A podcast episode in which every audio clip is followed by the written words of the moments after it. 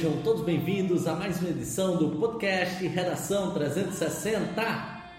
Sou o professor Mário Vitor e hoje conversaremos bastante sobre uma questão importantíssima para a sociedade brasileira. Hoje teremos como pauta a questão da, do ensino da cultura africana no nosso país e o Dia da Consciência Negra. De antemão, gostaria de convidar você a acessar o site redacal360.blog.br. Lá você vai encontrar o tema da redação da semana, o ensino da cultura africana no Brasil, e outros temas mais da semana e das semanas anteriores que estão sendo postados desde o dia 2 de março. Então acesse o site redacal360.blog.br. Chamar sua atenção também para conhecer o Instagram na reta do Enem. Tudo que é postado no nosso canal no YouTube, no nosso Spotify ou em outros meios, do claro, canal Redação 360, vai direto para na reta do Enem. Então, siga-nos no Instagram, arroba na reta do Enem, siga-nos é, e no caso, né, se inscreva né, no nosso canal no YouTube, na Reta do Enem, e acompanhe todos os conteúdos do podcast Redação 360. No mais, eu gostaria de chamar a atenção de todos vocês para conhecer o nosso convidado de hoje. Antes de começar a linha editorial do programa, quem sabe ele deixar uma mensagem inicial para o nosso público, deixar aí uma, uma sugestão de ideia, enfim, uma frase inicial e aí eu gostaria de convidar o estudioso do caso do ensino da cultura africana no Brasil, o nosso professor de história querido, Luiz Nascimento. Luiz, meu bom dia, boa tarde, boa noite. Opa, Mário, bom dia, boa tarde, boa noite. É, primeiramente, é um prazer e uma honra estar aqui, né, ter sido convidado para esse podcast maravilhoso. E essa temática que a gente vai discutir hoje, ela é extremamente atual e ela é extremamente necessária. É o estudo da cultura africana e o conhecimento dessa cultura tão rica é o que a gente tem que discutir e tem que se forçar mesmo a conhecer para abrir nossos horizontes enquanto cultura brasileira. Fantástico, professor Luiz Nascimento. Inclusive, minha gente, tenho de agradecer duplamente ao professor Luiz Nascimento. Essa é a nossa segunda gravação. Infelizmente, a nossa primeira não deu muito certo, né? tivemos alguns problemas técnicos. Enfim, hoje né? mudamos um pouquinho a forma do programa, mudamos um pouquinho é, é, algumas condições interessantes para que a gente pudesse fazer um podcast um pouco diferente, né? Então você que está nos assistindo aí no YouTube já deve estar tá percebendo algumas diferenças técnicas dos programas anteriores para o nosso programa de hoje. Agora nós vamos seguir o nosso, nossa linha editorial. O Dia Nacional da Consciência Negra é celebrado no Brasil em 20 de novembro, caso hoje. Foi criado em 2003 como efeméride incluída no calendário escolar, até ser oficialmente instituído no âmbito nacional mediante a Lei 12.519 de 10 de outubro, 10 de novembro de 2011, sendo feriado em cerca de mil cidades em todo o país e nos estados de Alagoas, Amazonas, Amapá, Mato Grosso e Rio de Janeiro. Em estados que não aderiram à lei, a responsabilidade é da Câmara de Vereadores, que decide se haverá ou não feriado no município. Por exemplo, estamos situados em Natal, Rio Grande do Norte. Aqui nós não celebramos, infelizmente, o Dia da Consciência Negra. Os nossos vereadores não, não chegaram a decidir essa como uma data importante para ser celebrada e principalmente refletida. A ocasião em si é dedicada à reflexão sobre a inserção do negro na sociedade brasileira. A data foi escolhida por coincidir com o dia atribuído à morte de Zumbi dos Palmares em 1695, um dos maiores líderes negros do Brasil, que lutou pela libertação do povo contra o sistema escravista. O Dia da Consciência Negra é considerado importante no reconhecimento dos descendentes africanos e da construção da sociedade brasileira. A data, dentre outras, suscita questões sobre racismo, discriminação, igualdade social, inclusão de negros na sociedade e a cultura afro-brasileira, assim como a promoção de fóruns, debates e outras atividades que valorizam a cultura africana em nosso país. E será para falar mais sobre o Dia da Consciência Negra e sobre como as escolas brasileiras negligenciam o ensino da cultura afrodescendente que receberemos hoje o professor Luiz Nascimento. Professor Luiz, já vamos começar com uma questão chave e ao mesmo tempo polêmica. Por que o Brasil ainda é um país racista? Em quais ações podemos notar o racismo em si em nosso território? Vamos lá, Mário. É, Para a gente entender um pouco sobre essa questão do Brasil ainda ser um país racista, né? É, acredito que a história ela sirva como base para a gente entender. Quando a gente fala de racismo no Brasil, muitas vezes nós ouvimos falar, né, é, com certeza o ouvinte já deve ter ouvido falar em algum desses termos, do tipo racismo velado, racismo estrutural, né, até racismo institucional. Né? E o que mais explica esse racismo presente no mundo contemporâneo, no Brasil atual, é justamente esse racismo estrutural. Né? Que nós temos que a construção social, a construção histórica do nosso país né, é, ocorreu tendo o racismo, tendo preconceito de raça, tendo preconceito de cor, enquanto estrutura. Então, por isso nós chamamos de racismo estrutural. Como assim, professor Luiz? No seguinte aspecto, né? Quando o negro entra na história do Brasil, né, a grande maioria dele, né, os negros lá vindos do continente africano, eles vêm em que contexto? No contexto de um Brasil colonial, mas no contexto de uma classe subjugada. Né? Então ele não entra no contexto que os europeus, por exemplo, entraram né, enquanto superiores. Eles entraram no contexto né, de uma visão inferior que a Europa, a própria Europa tinha sobre o continente africano e por isso né, justificava a escravidão de muitos negros africanos. Então, anos se passaram, né, a gente tem que essa escravidão, pelo menos no contexto do Brasil, ela se inicia ali no, ali no, no século XVI ainda, e a escravidão só vai ser abolida no final do século XIX. Então nós temos mais de 300 anos aí de uma história de escravidão.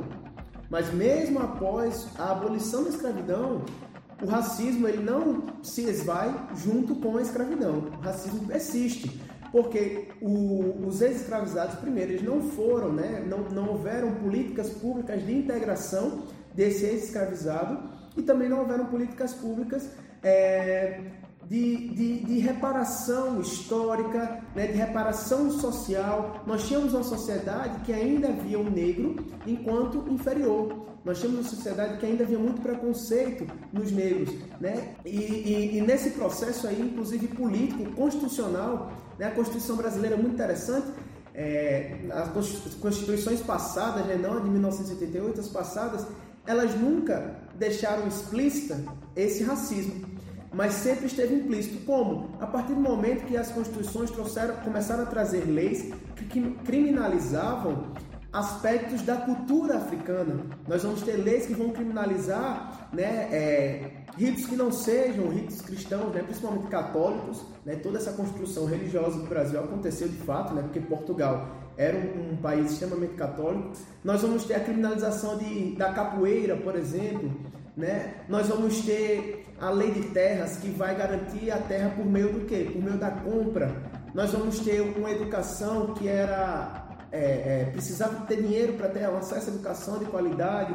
Então nós tínhamos educação que estava voltada para a elite. Então somando tudo isso a gente vê o quê? Que o ex-escravizado, que esse negro que passou mais de 300 anos subjugado na sociedade brasileira, não vai ter acesso a esses, a, a, a essas instituições, esses direitos básicos. Mas a Constituição nunca vai apresentar dizendo assim, ah, o negro é inferior, o negro merece tal coisa, esse lugar do negro. Na sociedade, na Constituição brasileira a gente não vai encontrar. Mas eu sei justamente nessas entrelinhas né, que a sociedade brasileira, a política brasileira vai criminalizando e isso vai gerando efeito na cabeça da sociedade brasileira como um todo. E aí nós chegamos hoje, 2020, né? é, século XXI, início do século XXI, né? a gente ainda está no início do século XXI, mas nós temos uma sociedade com esse racismo enraizado. Né? Veio da onde? Veio desde esse processo de escravidão até os dias atuais. Então temos aí séculos desse processo de inferiorizar, infelizmente, uma cultura e uma cor. Interessante demais, professor Luiz. Você, você trouxe alguns pontos interessantes, como por exemplo a Constituição Federativa do Brasil, né? E as constituições anteriores. E eu destaco, né, uma comparação, uma linha comparativa com as constituição, a Constituição Americana e como que essa Constituição Americana, né, até a década de 50, 60, ela negligenciou toda a luta negra, né? É, fazendo, criando até um paralelo né? Nós tínhamos elementos da cultura, não só elementos da cultura negra, como principalmente a figura do negro como, como não considerado como um ser humano, assim como o branco, né? ou diferentemente no caso do branco. É interessante a gente perceber que se uma mulher negra fosse, por exemplo, estuprada, né? ela não teria, no caso, o, o homem que cometeu isso, se ele não fosse negro, ele não responderia pelo mesmo crime, né? caso fosse a situação invertida, ou a mulher fosse branca ou o agressor fosse o negro. É interessante a gente perceber essa dicotomia, não é isso, professor? Justamente, né?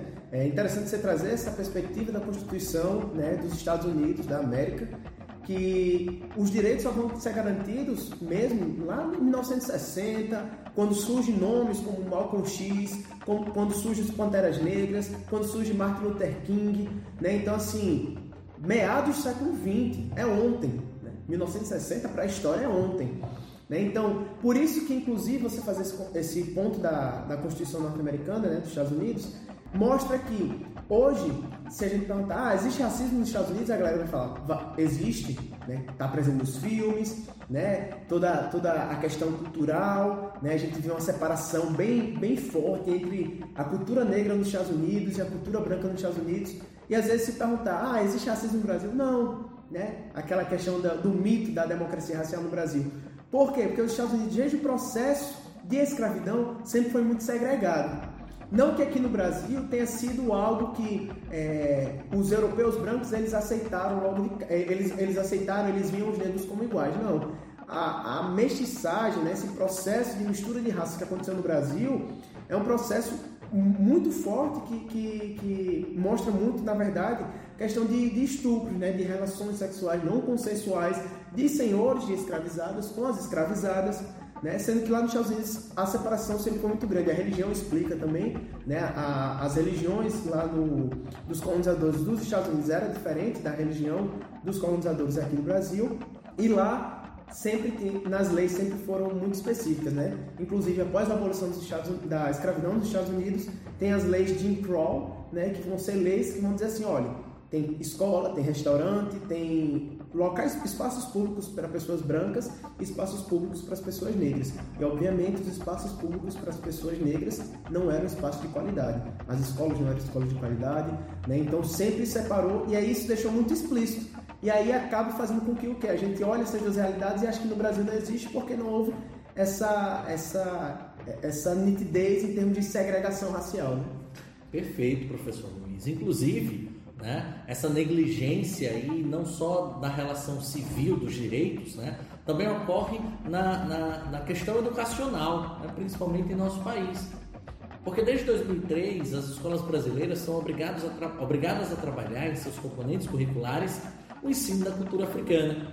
Só que isso não ocorre, ou ocorre né, de uma maneira bastante singela, bastante crua, digamos assim, lenta. Né? Por que, professor? Que isso ocorre ainda de forma muito lenta, muito gradual em nossas escolas e principalmente, por que, que as nossas crianças praticamente desconhecem ou conhecem muito pouco dessa cultura magnífica que é a cultura africana? É, Mário, aí é, uma das questões principais é o que o que? Nossa história. Infelizmente ela é muito é, europeizada, né? Tá, tá muito centralizada na história da, eurocêntrica, né? Tá muito centralizada ali no processo histórico da, da Europa, né? Tanto que o nosso Brasil, na nossa história, começa em 1500. A nossa história começa com a história de colonização. De fato, vão existir alguns percalços em termos de pesquisa, porque nós lidamos com as sociedades né, que estavam aqui anteriores à chegada dos europeus, sociedades que não tinham uma perspectiva de, de da escrita. né? então vai ficar um pouco mais difícil em termos de documentais. Mas de toda forma ainda existe uma história muito grande e uma história muito grande, inclusive, que nós literalmente já perdemos, porque muitas é, sociedades indígenas é, se perderam né, em termos de genocídio mesmo, com todo o processo de colonização. Apesar de nós ainda termos é, é, muitas sociedades indígenas, atualmente muitas outras se perderam, né? até porque eram várias sociedades, várias tribos, várias culturas diferentes. Né? A gente não pode dizer todo mundo indígena, como também às vezes, muitas vezes, todo mundo africano. Enquanto na África a gente tem diversos países, diversas culturas, dentro do país, culturas diferentes, é, idiomas, religiões, é, é uma cultura muito vasta. Então, uma das coisas principais é isso, que a nossa, é, nossa história está muito centralizada nessa perspectiva da Europa. Então, isso já vai gerando esses, esses prejuízos. Né? E aí, mais uma vez, a gente percebe que, pegando essa ideia dessa história tão eurocêntrica, a gente vê muito de valorizar uma cultura branca. Obviamente, nós temos que fazer é, é, fazer as ressalvas, né? Obviamente que é muito importante nós termos o conhecimento da cultura, da história europeia, que é uma história, querendo ou não, o Brasil é um país ocidental e o Ocidente como um todo está muito ligado a essa história europeia. Mas acredito que a gente deveria ter mais contato com o continente africano em si. E quando a gente passa a ter contato com esse continente africano, a gente começa a perceber muito mais é, semelhanças da nossa cultura brasileira com a cultura africana do que até mesmo com a cultura europeia. A cultura europeia não gera muita identificação com a nossa cultura, mas se a gente for lá para o continente africano, a gente vai encontrar muito mais identificação aí.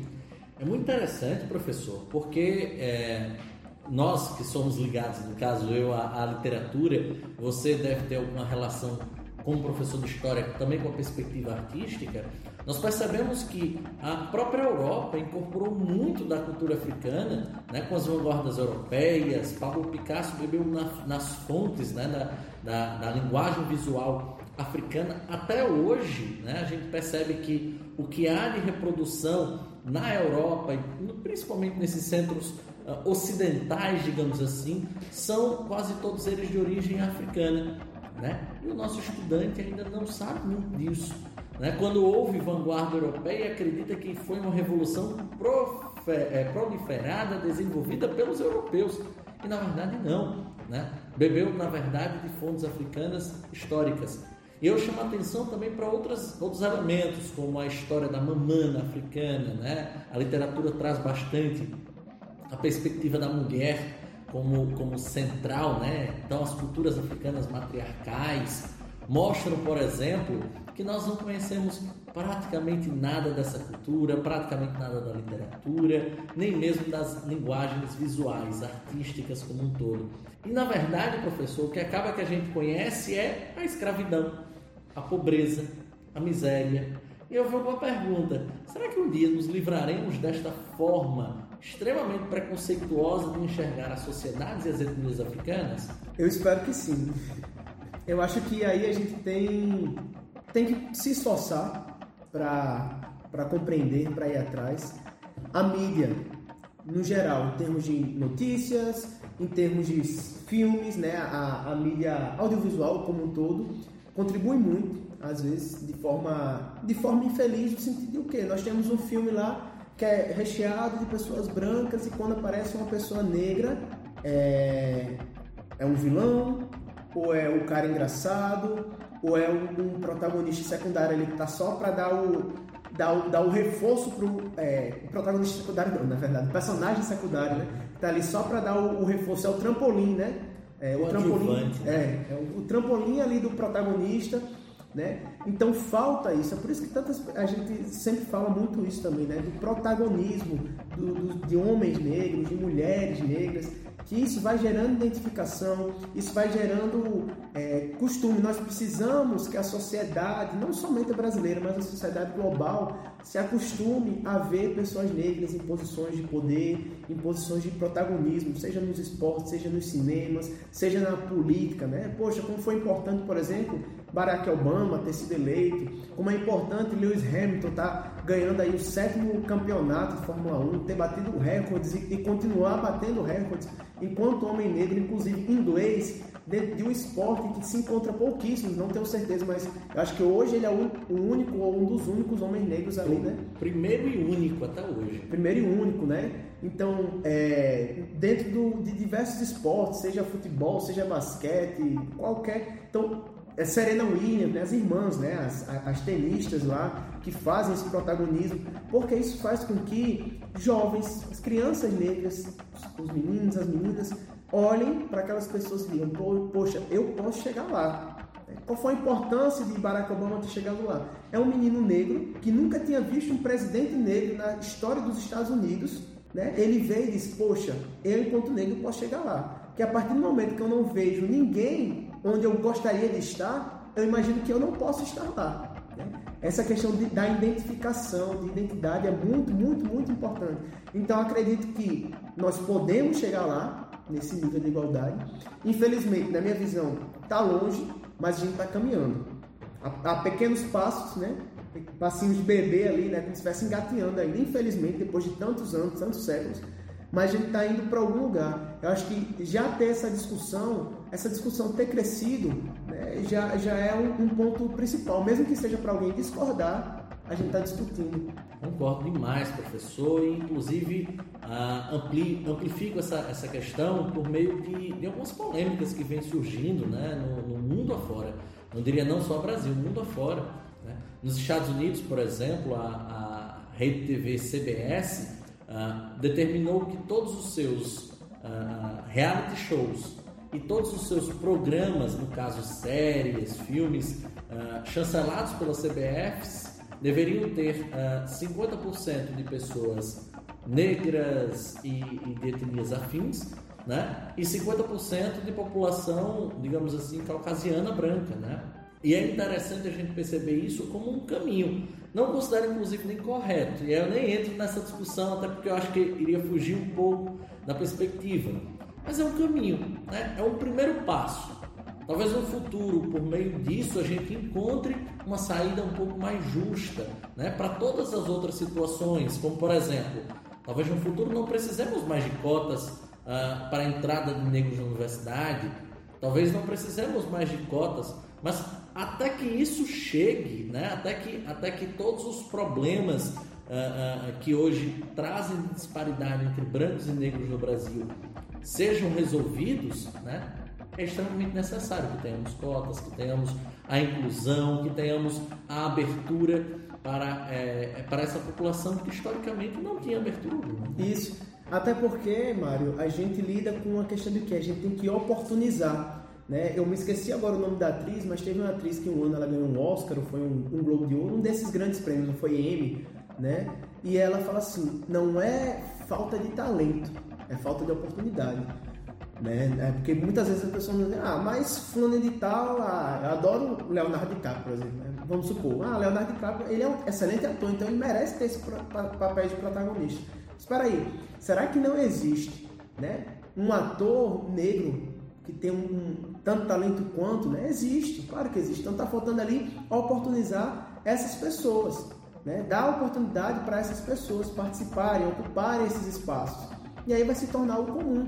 E aí vai gerar, é, mesmo que seja uma visão mercadológica ainda, que a gente está lidando com a visão de capitalismo aí, né? Mas vai gerar a identificação e vai gerar que pessoas cada vez mais percebam que não há diferença, que não há. Né? A cor da sua pele, a sua raça nunca vai identificar o que você vai ser. Né? Você não nasce e diz, ah, porque é branco, ou porque é preto, ou porque é, é, qualquer, é asiático, vai ser tal coisa. Não. Né? A nossa formação independe da nossa cor. Mas infelizmente, né, nós vivemos a situação em que a, a cor da pele ela identifica como a sociedade vai tratar aquele indivíduo. Né? Então gente, isso que a gente tem que mudar. É verdade, e aí eu lembro até uma polêmica no, acho que de alguns anos passados, né? Ah, na, nossa, na nossa sociedade aqui natalense, né?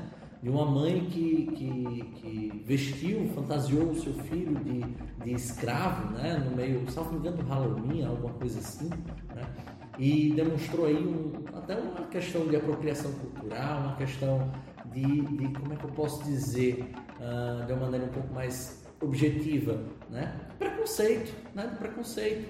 Uh, embora seja um item que nós não podemos negligenciar da nossa história, nós temos de lembrar, nós temos sempre de refletir sobre a escravidão e todo o sofrimento que ela trouxe historicamente à população negra no nosso país, mas nós temos de olhar para esse lado não de uma maneira debochando, né? debochando, ironizando, muito pelo contrário, é refletir e tentar corrigir, né? diria eu. A correção é extremamente importante. Né? E várias das mídias sociais que temos hoje no Brasil está no mundo, né, elas servem também como uma forma de correção. E aí, professor Luiz, queria aproveitar uh, todo esse seu conhecimento, tanto da história quanto a sua destreza pelo estudo das sociedades afrodescendentes, para perguntar como é que foi criado o Dia da Consciência Negra em nosso país, professor? E principalmente, o que, que ele representa para você pessoalmente? Então, né, é, o Dia da Consciência Negra né? Ele vai surgir aí a partir da Lei Federal 12.519, né? De 2011, vai ser oficializado. E eu acho que o que é mais importante, Mário, a gente falar sobre o Dia da Consciência Negra, né? Dia 20 de novembro, é que surge no contexto de quê? Antes se tinha o 13 de maio, que é a data oficial da abolição da escravidão no Brasil, né? assinada lá pela Princesa Isabel. Tinha-se o 13 de maio enquanto a data que, que marcava uma data comemorada pelos negros, né, que, que aboliu a escravidão. A princesa Isabel, inclusive, vista enquanto salvadora né, dos negros, dos escravizados. Mas aí chega um momento em que parem, é, é, alguns estudiosos né, da área vão parar né, e vão pensar assim, poxa, o 13 de maio não representa a história dos escravizados aqui no Brasil. Por quê? Primeiro que quando 13 de maio de 1888, quando a princesa Isabel assina lá a Lei Áurea, tem esse estudo que apenas 5% da população negra no Brasil ainda era escravizada. É porque o processo de abolição da escravidão no Brasil foi lento, gradual e seguro, como a gente vê, né? Durou, é, duraram décadas para se abolir, diferente dos Estados Unidos que foi, né, inclusive gerou a guerra de secessão, mas no Brasil não. Vai ter a lei que vai proibir o tráfico negreiro, depois a lei que vai é, tornar livre, né, a lei do ventre livre, os filhos de escravizados, sempre também com algumas ressalvas, que vai tornar livre os escravizados com mais de 60 anos, também com ressalvas. Né? Mas isso aos poucos as pessoas, os, os, os escravizados vão se libertando. Né? Eu chamo, deixa eu só interromper aí, quando você fala livre, gradual e seguro, o seguro foi para os brancos, né? Com certeza. Para a dominante. Com certeza. Né? Para a elite, porque gradual e seguro. Seguro para eles também para, inclusive, substituir essa mão de obra que em algum momento ia acabar. A mão de obra escravizada negra. Né? Então, é no momento que está no processo de abolição da escravidão no Brasil, também inicia-se um processo de incentivo à imigração europeia, né, para embranquecer a sociedade brasileira. Isso é, é, fato no sentido documental da coisa. Nós vamos encontrar relatos de historiadores, médicos, pesquisadores da época que vão fazer cálculos né, para dizer assim, daqui a tantos anos a sociedade brasileira vai ser branca se nós estimularmos a miscigenação desses europeus que estão vindo com os brasileiros, porque se via o, o, fato de ter muitos negros na sociedade brasileira, na sociedade brasileira se vê enquanto algo negativo. Né? Via-se como, abre aspas bem grande, a mancha negra. Então, como é que a gente vai acabar com essa mancha negra? Vamos estimular a reprodução de brancos com negros, depois desse branco com o, o, o mestiço, sempre com branco, sempre com branco, para em algum momento não ter mais negros. Porque se via que ter negros em sua sociedade era sinônimo de regresso. Né? É ao mesmo tempo que vai crescendo darwinismo social lá na, lá na Europa, que nos Estados Unidos vai ter eugenia forte, que inclusive vai gerar a esterilização de diversas pessoas, né? Vão, várias pessoas vão ser esterilizadas, em torno de 70 mil pessoas nos Estados Unidos foram esterilizadas porque é, não se queria que as, essas pessoas negros ou deficientes reproduzissem. E aqui no Brasil vai vir muito forte também esse processo de eugenia esse processo de vamos é, embranquecer a nossa sociedade para ela poder progredir. Porque o, o, exemplo de sociedade, de progresso e desenvolvimento é a Europa. E na Europa tem gente negra? Não tem. Tem pessoas brancas. Então, por isso mesmo que a gente tem que fazer com que a sociedade brasileira seja branca para poder progredir. É intrigante né, essa relação. A gente percebe, inclusive, uh, que, que, que isso não é uma coisa de hoje, né? Isso, na verdade, é muito mais histórico do que atual, por Deus, né? E aí eu tô, tô dizendo isso de uma maneira até, até bem, bem, bem, bem simplória, mas na verdade mostra apenas o quanto que a sociedade avançou, né? Mas ainda está longe. Você bem trouxe na sua explicação, ainda estamos é, engatinhando no processo de entendermos um pouco mais sobre a cultura africana, de entendermos um pouco mais quais são as grandes questões que eles trouxeram para a nossa realidade, para a nossa vida e respeito. Respeito às religiões, respeito às crenças, respeito à cultura como um todo, coisa que infelizmente ainda não há na sua totalidade.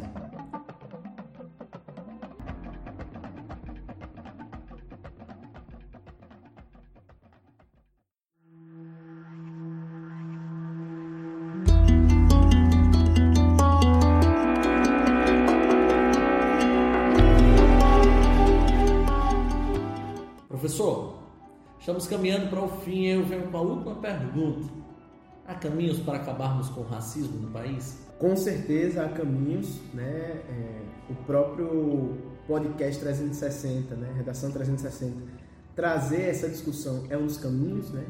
A quem, a quem nos ouve, a quem nos assiste, né? Mesmo que é, discorde algumas ideias, está ali tendo um contato. Então a gente precisa conversar sobre racismo, né? Porque tem muita gente que diz assim: ah, se a gente não falar, se a gente não disser, ah, tem negros, tem brancos, isso vai se acabar, vai acabar o racismo. Poxa, foram quatro séculos aí que ninguém discutiu isso. E existe. Então a gente precisa mostrar que existe para a gente entender onde existe, como existe, para, opa, né? Eu preciso encontrar onde é está o problema para poder começar a solucionar esse problema. Reparação histórica e atual, né? Isso. E aí consumir a cultura, ler é, autores, né, aproveitando né, podcast Redação 360, tenho que falar aqui sobre a leitura, né, sobre literatura. Então, ler autores e autoras, né, negros e negras, né, tem muita coisa boa, tanto a nível nacional, quanto autores, autoras africanas, africanos, né? É, ah, Chimamanda é um, é um clássico assim, né, dessa literatura contemporânea africana, mas também vamos encontrar é, clássicos mesmo, mesmo, né, de do século passado né, Djamila Ribeiro aqui no Brasil, né, um, um exemplo, aí muita gente passou a conhecer, inclusive, né, do Roda Viva que ela fez nesse ano 2020, ela participou, né, é, poxa, consumir essa cultura visual, né, literária, porque para a gente entender que é comum, né, a própria Chimamanda, ela fala, tem um livro dela que eu, que eu inclusive ganhei de presente de aniversário, que é O Perigo da História Única, né, que ela diz, ah, se a gente, é, ela mesma só via os protagonistas dos livros que ela lia, dos filmes que ela via, brancos. Então ela imaginava que o negro, ela enquanto sul-africana, né, Chimamanda, ela é, desculpa, nigeriana, Chimamanda é nigeriana, ela via, poxa, a minha sociedade aqui é cheia de pessoas nigerianas, mas os protagonistas têm que, têm que ser brancos. E aí ela começa a escrever e colocar os protagonistas enquanto pessoas negras. Né? Então, é, é, ela, ela se esforçou para ver que isso também é real é uma possibilidade. Né? Então a gente precisa ver isso para justamente se acostumar. Então consumir né, para aqueles que são donos de meios de produção, tem é, pequenas, grandes empresas, enfim, né, é, contratar pessoas negras, colocar pessoas negras em, em, em posições de, de, poder, né, no sentido de, de, de ter cada vez mais essas pessoas ali, porque talento todo mundo tem. Não é a cor da pele da pessoa que vai dizer quem tem quem não tem talento. Né? É, capacidade todo mundo tem. Né? Então a gente tem que, como eu disse desde o começo, né? É, oportunizar. Então são esses os caminhos. Né? Ouvir músicas também de, de, de pessoas, né? de artistas negros e negras. E assim a gente vai acostumando até inclusive a nossa cabeça né? E a gente vai divulgando cada vez mais, inclusive numa perspectiva capitalista da coisa. O mercado vai começar a perceber que aquela cultura ela é amplamente consumível, né? A gente tem que trabalhar aí com essa ideia de mercado, né? Inclusive, a abolição da escravidão nos Estados Unidos, ela teve uma perspectiva capitalista, né? O norte queria vender. Como é que eu vou vender para gente que não recebe salário? Então, tem que acabar com a escravidão dos Estados Unidos para esses ex-escravizados passarem a ser assalariados e consumirem. Então, a gente tem que se render a isso né? E mostrar para a indústria que a cultura negra ela também é, é, é consumível no, no, melhor sentido da coisa, né? Perfeito, professor. Agradecer imensamente a presença do professor Luiz Nascimento, né? ah, ele que, que se prestou a gravar pela segunda vez o nosso podcast, agora de uma forma ainda mais magnífica. Né? Ah, professor, você teria uma mensagem final para deixar ao nosso público e principalmente uma sugestão de livro, de filme, enfim, para ele que está aí em casa assistindo no YouTube ou ouvindo no Spotify o nosso programa? É, uma sugestão de, de livro, eu diria, como já citei, de Jamila Ribeiro, né, um livro Pequeno, O Pequeno Manual Antirracista. Né, ele é muito interessante, é uma leitura introdutória, mas também para quem é, gosta já dessa área, dessa pesquisa, dessa temática, também é muito bacana. Né, é um, é um livro bem didático, então recomendo O Pequeno Manual Antirracista, de, de Jamila Ribeiro. Né? E eu acho que a frase que eu vou deixar aqui é uma frase até que rolou muito durante o Black Lives Matter, né, o Vidas Negras Importam aqui no Brasil, né, o pessoal falando sobre o antirracismo, né, que não basta né, ser contra o racismo. Hoje nós estamos em uma situação que nós temos que ser antirracistas. Né? Então nós temos que ser, não podemos ser passivos, não simplesmente dizer, ah, não sou racista e pronto. Mas nós temos que denunciar, né, atos racistas, nós temos que nos policiar, né? quando a gente falar alguma coisa, perceber se aquilo ali é correto mesmo, e nós temos que, de fato, sermos ativos nesse processo de transformação, né? para acabar com o racismo, porque se a gente ficar né, inerte, passivo esse processo, de fato ele nunca vai mudar, então a gente tem que conversar, tem que discutir, então vamos ser todos né, antirracistas, né, para acabar com esse mal social da nossa sociedade brasileira. O Brasil só vai ganhar quando a gente acabar com essa desigualdade racial, todas as desigualdades como um todo, né? Mas o nosso tema aqui é isso aí. Muito obrigado, professor Luiz Nascimento. Antes de encerrarmos o episódio 39 do podcast Redação 360, gostaria de pedir a você para deixar o seu like, né? Deixa aí o curtir. Se você não gostou, até coloque não curtir, mas eu duvido que você não tenha gostado, né? Pedir para você seguir o nosso canal, né? se inscrever no, no, na reta do Enem e compartilhar o Redação 360 com seus amigos, com seus inimigos, com as pessoas que você conhece, seus concorrentes, enfim. Importante é né? é compartilhar, né? Importante é compartilhar e fazer essa mensagem chegar a mais pessoas, tá? Muito obrigado mais uma vez, professor Luiz Nascimento. Muito obrigado a você que esteve aqui conosco nesses quase 40 minutos de vídeo né, e de áudio e pedir a você para conhecer os nossos episódios anteriores no Spotify, tem desde o primeiro episódio, no YouTube já tem desde o episódio 36. Você pode conhecer um pouco mais do nosso trabalho e, claro, seguir o Na Reta do Enem e o podcast Redação 360. Meu muito obrigado e até semana que vem.